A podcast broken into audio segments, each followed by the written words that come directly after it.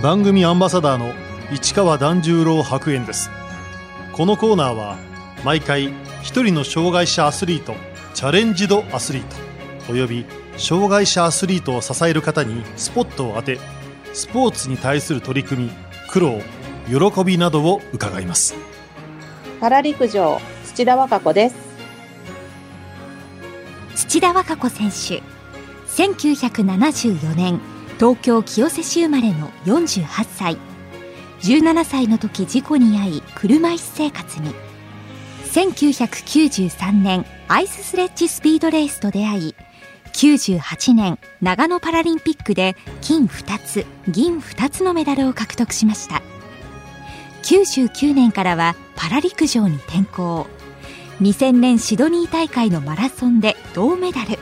2004年アテネの 5000m で金マラソンで銀メダルを獲得し日本人初のパラリンピック夏冬金メダリストになりました。2021年の東京パラリンピックではパラ陸上とパラトライアスロンの2つの競技に出場。今も現役を続けるパラスポーツ界の鉄人です。土田選手は高校2年生の時事故に遭いました。下半身不随の脊髄損傷という障害を負いました。でそこからは、まあ、医師から歩けませんよということで宣告を受けて車椅子の生活になりました。両足が動かせなくなった土田選手。その後車椅子でもできるスポーツを始めます。リハビリの一環として、まあ、あのドクターからスポーツを勧められましてでそこから、まあ、いろんな競技をこう挑戦していったんですけれどもその中で、まあ、自分にどんな競技が向いてるのかなって思っていた時に、まあ、車椅子バスケとかそういうものも挑戦していたんですがあの当時98年の長野のオリンピック・パラリンピックの開催がもう決まっていて、で、日本に全く歴史のないアイススレッジスピードレースという競技が、まあ、その中に組み込まれることが決まったんです。当時はパラリンピックに採用されていた競技、アイススレッジスピードレース。スピードスケートの車椅子版で400メートルのスケートリンクを使って行われます。アイススレッジスピードレースというその乗り物自体は、あの、二つ、二本の刃があって、その上に長座をして乗る椅子がついていて、で、そこに乗った状態で、ノルディックのストック、まあ、先が刃になってるんですけど、まあ、それをついて前進する競技です。講習会が長野県主催で、えっと、開催されたんですけど、まあ、そこに、まあ、車椅子バスケットボールのチームのメンバーと、まあ、遊び心で参加したのがきっかけで、まあ、ノルウェーから来られてた講師の先生に、まあ、素質があるから、3ヶ月後のリレハメルのパラリンピックに出てみないかということでお誘いを受けて、94、えー、と4年のリレハメルのパラリンピックに出場しました。1994年、リレハンメルパラリンピックに出場した土田選手。当時はまだ高校生でした。リレハメルのパラリンピックに出場させていただいた時は、まあ、3ヶ月間という準備期間しかなかったというところで、えー、開会式に立った時も、もう本当に不安材料しかなくて、そしてあの世界強豪のメンバーの、えー、その滑りを見て圧倒されて、すごく萎縮しちゃったなっていう記憶があります。4種目に出場して、まあ、ほぼほぼ入賞したものもあったんですけど、結果はもう本当に散々でした。会場で多くの海外の選手の姿を見て、筋肉隆々のかなり年齢層の高い方もそこには居合わせておりましたし、障害があってもそれだけ体を鍛えることができるんだっていうことと、あとその競技レベルっていうのの高さっていうものを非常に感じた瞬間でした。高校卒業後東京都の職員になった土田選手働きながら長野パラリンピックに向けアイススレッジスピードレースの練習も続けましたスポーツをやるにしてもやっぱり経済的なものっていうのもすごく不安でしたし、えー、就職をしたいという思いで、まあ、東京都の採用を受けて、まあ、職員になったんですけれども、まあ、その後は競技との両立ということで、まあ、仕事と両方の生活になっていったんですが、まあ、当時は職場の理解も得て、長野のパラリンピックっていうものに目指せたかなと思っています。自国開催ということで、メダルを目標にトレーニングに励みました。当時の練習拠点は？長野までは練習する場所というのが関東圏内にはなかなかなかったので、まあ、山梨や長野県の方に週末で向いてスケートリンクを目指してですね、貸していただいて、夜間、まあ、トレーニングをしてっていうような生活だったかなと思います。あとは平日はですね、仕事が終わった後、まあ、近くのスポーツセンターで自分の体を、まあ、フィジカル面を鍛えるというような、まあ、トレーニング内容だったかなと思います。1998年土田選手は長野パラリンピックに出場100、500、1000、1500メートル4種目にエントリーしました長野の冬季パラリンピックでは絶対メダルを取るぞっていう強い思いで、まあ、その4年間挑んできたんですけれどもなかなかやっぱりそのパラリンピックでは思うようにいかなかったというのが、まあ、実際のところだったかなと思いますね。100メートルと500メートルは銀メダルに終わったんですけど、実は目指していたのは金メダルで、ただ、そのノルウェーの選手たちと何度かこう戦ってきた上での長野のパラリンピックだったんですけど、えっと、全く無名のノルウェーの選手がこの金メダルを取ったんですね。でもその、まあ、銀メダル、2種目銀メダルに終わった後、まあ、1000メートルと1500メートル後に続く中長距離では、やっぱりあの自分の力を発揮したいというところで気持ちを切り替えて、え、挑んだことで、まあ、金メダルというものが獲得することができたかなとは思っております。自国開催で取った金メダル土田選手にとっても感慨深いものがありました私が出場したアイススレッチスピードレースのという競技は MA 部で開催されたんですけれども今までこう見たことのないような、さすが自国開催だなって思うぐらいの、まあ、観客数だったことっていうのが非常にあの思い出深いなと思う瞬間だったのと、あと感動したのは、当時、あの、天皇皇后両陛下だった今の上皇、上皇后両陛下になるんですけれども、もう応援に来ていただいてですね、会場で応援のウェーブを作っていただいたっていう、その姿を見たときに、もう本当に感動しましたね。力をいただいたような気がします。長野パラリンピックの翌年、1999年から土田選手はパラ陸上に転向しました。実はあの、冬季のパラリンピックのアイススレッチスピードレースという競技が、え競技人口と参加国が少ないために、まあ、廃止になってしまったことで、まあ、次の目標をなかなか立てづらかったんですが、当時その夏のトレーニングとして陸上というものにも取り組んでまして、まあ、次は夏季のパラリンピックで自分の力を試してみたいというとこで陸上競技に転向しました。様々種目がある中で土田選手はトラック競技に加え選手層の厚い車椅子マラソンにも取り組み始めました。当時、パラ陸上に転向した時には、マラソンとして決めてたわけではなくて、まあ、陸上競技のトラック競技から始めたんですけれども、まあ、その先にいろいろ挑戦していく中で、マラソンという競技の魅力を感じて、現在は、まあ、そちらの方に進んでいったっていうところですね。レーサーと呼ばれる先の細い三輪の車椅子で戦う車椅子マラソンは一般のマラソンより自転車競技に近いとも言われます風よけのため選手の後ろについたりする駆け引きも重要ですよくこう、まあ、レースをして同じグループが形成されるんですけど同じような力を持つ選手っていうのが一つのグループになってでそこからまあローテーションをしてスピードをあまり落とさずに引き合うことでタイムが狙えたりとか、えー、そういうこう面白みというのはこの競技ならではかなと思います。2000年に行われたシドニーパラリンピック土田選手は車椅子マラソンで銅メダルを獲得しました。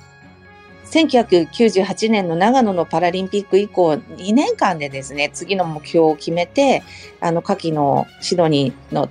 パラリンピックを目指していったんですけれども、気持ちを切らさずに、次に続けて目標に向けて、こう、取り組んでこれたというのが、まあ、一つその、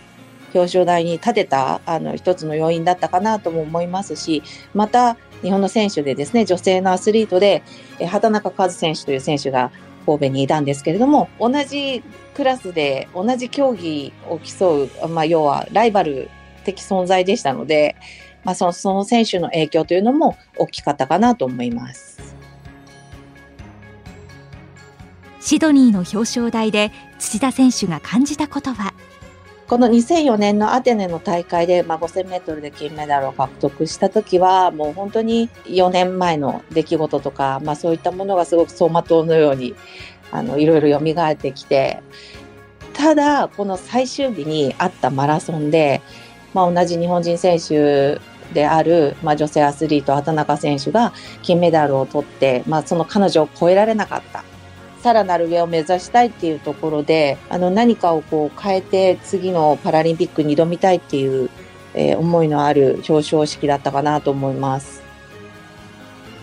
シドニーパラリンピックの後、土田選手は東京都の職員を辞め、プロ宣言。背中を押してくれたのは、当時の上司の一言でした。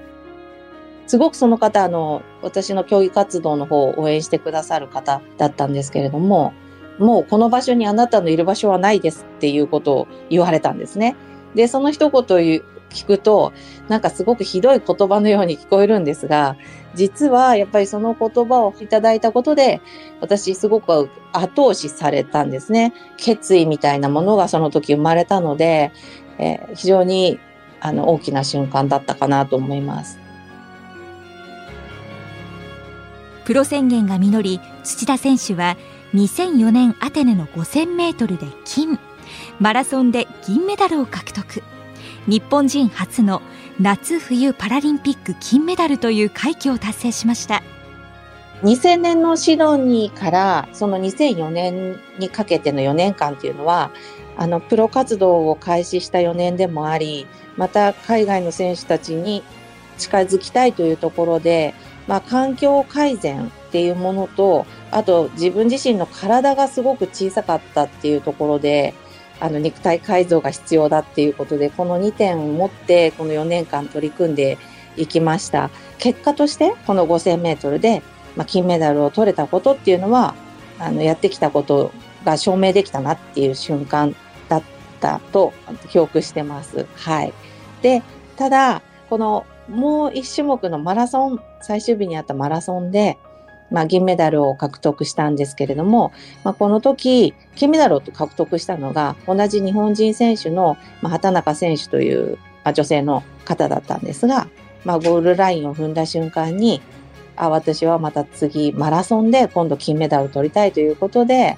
次の目標が定まったっていうような瞬間だったかと思います。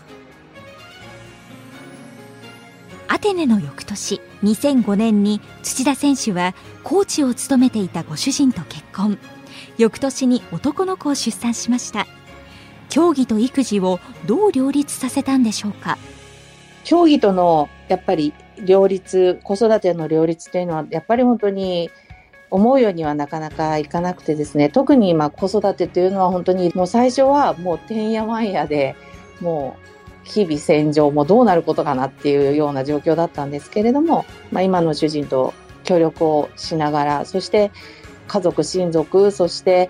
地域のサポートを得ながら、当時はま取り組んでいた状況でした。ご主人もサポートをしてくれました。例えば、まあ、子供の保育園の送迎とかそういうものもあの主人が先立ってやってくれたことでまあ、私自身はあの競技にこう専念できるようなあの時間っていうのもあったことで、まあ、本当にありがたかったなとは思っています。非常に感謝しています。2008年、土田選手は連覇を目指して北京パラリンピックに出場。ところが、5000メートルの競技中、思わぬアクシデントが起こります。5000メートルの競技中に残りラスト500メートルのところで先頭のにいた選手の操作ミスによって後続が当たって転倒事故につながったんですね。で、私は先頭から2番手の位置で走っていて巻き込まれてしまったことによって、まあ、後ろから来た選手にこう乗り上げられるっていう瞬間で、まあ、大きな怪我を負いまして、まあ、後から分かったんですけれども、まあ、肋骨の骨折であったりとか、腰椎部のところでの骨折が見られたりっていうところで、担架で運ばれたという事故が起きました。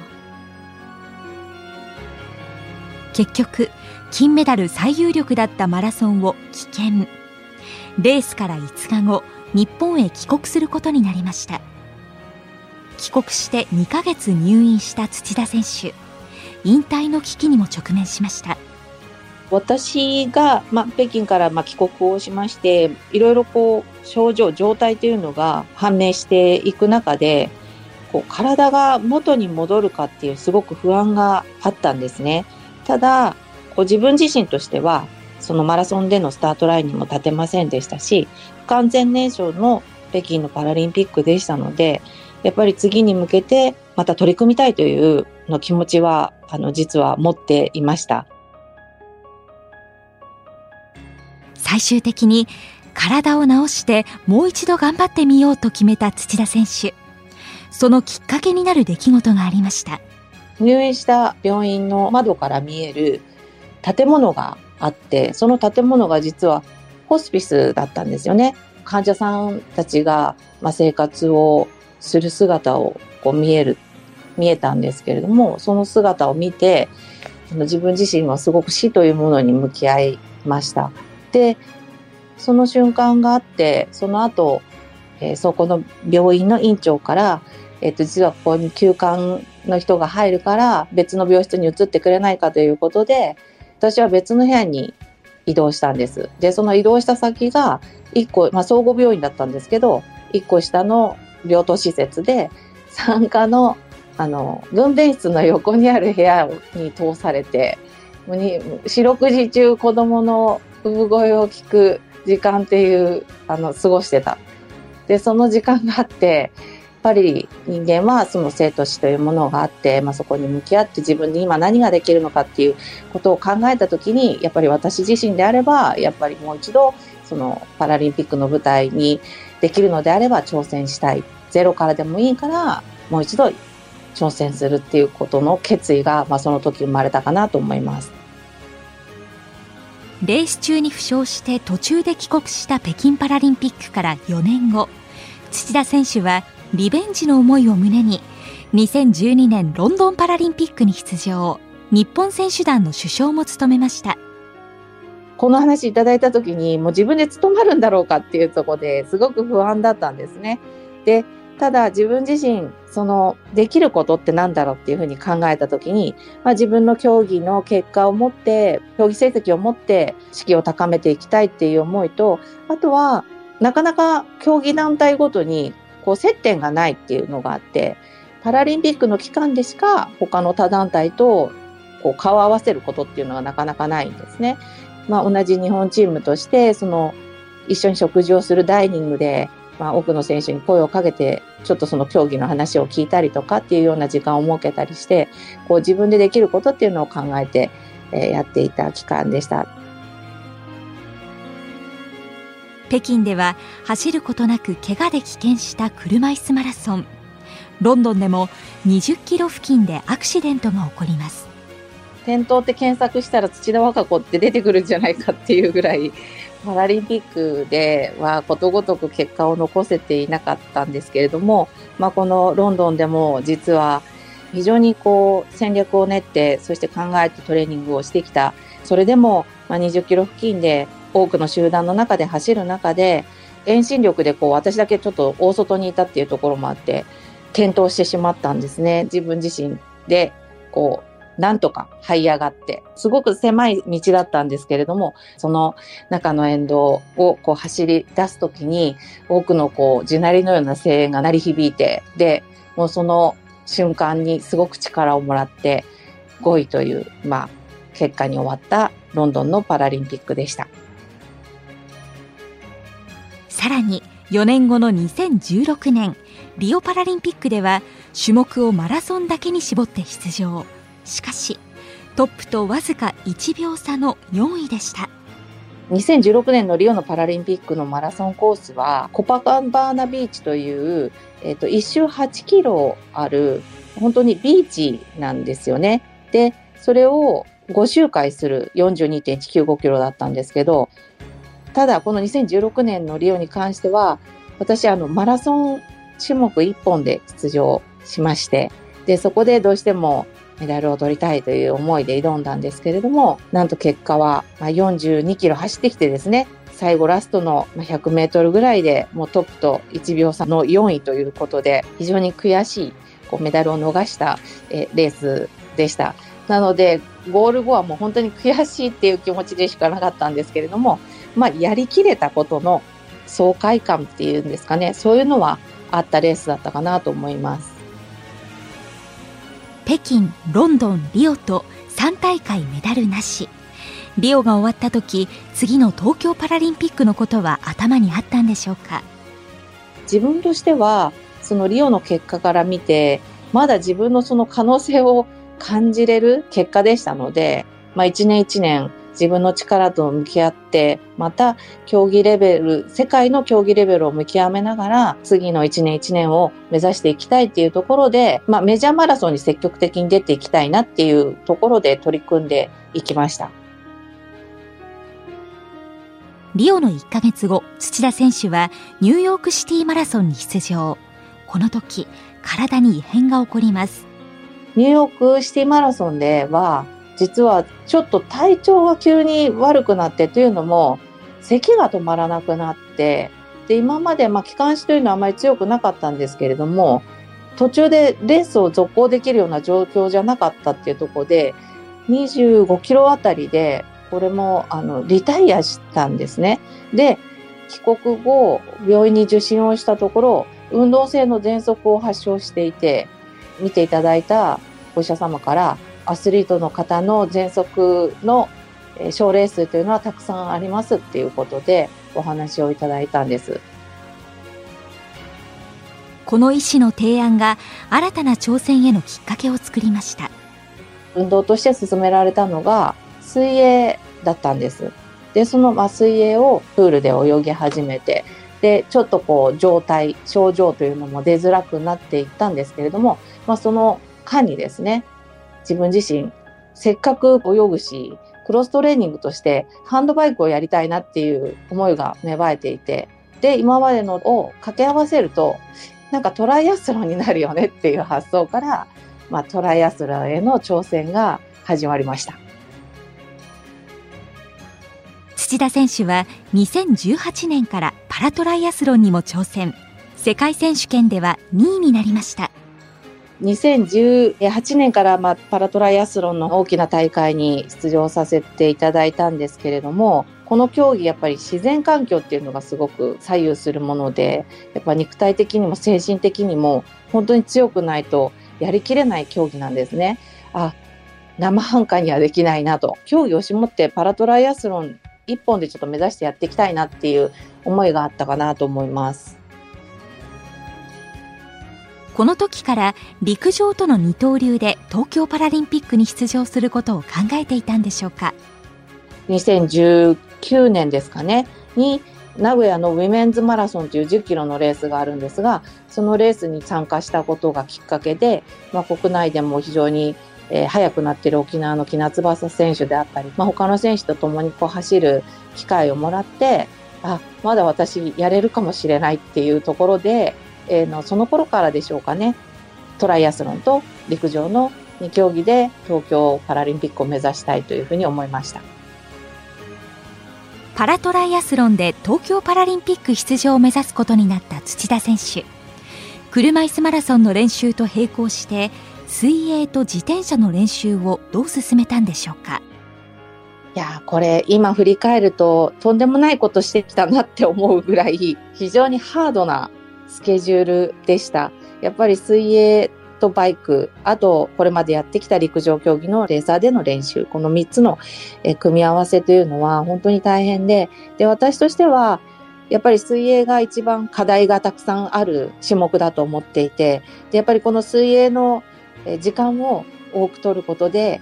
バイクとランの時間っていうのはやっぱり少なくなりますし、非常に3つともこう強化していくっていうことが、えー、すごく難しかったなというふうに思います。またトレーニングもあの、この水泳もプールだけではなくて、やっぱオープンウォータースイムって海なんですよね。で、やっぱり海までこう出向いてトレーニングをするっていうとこでは、自分一人ではなかなか入水ができないので、まあ多くの方に携わっていただきながら、まあ挑戦できた競技だったかなと思います。2021年、1年延期無観客で行われた東京オリンピック・パラリンピック。オリンピックの開会式で土田選手は聖火台に火をつなぐ最終ランナーを務めました開会式での聖火ランナーは実はあの本当にギリギリで決まってましてあとはその内密という状況の中でリハーサルに行った時にまあ、なんと、えー、私は第4走者をあの担ったんですけれども、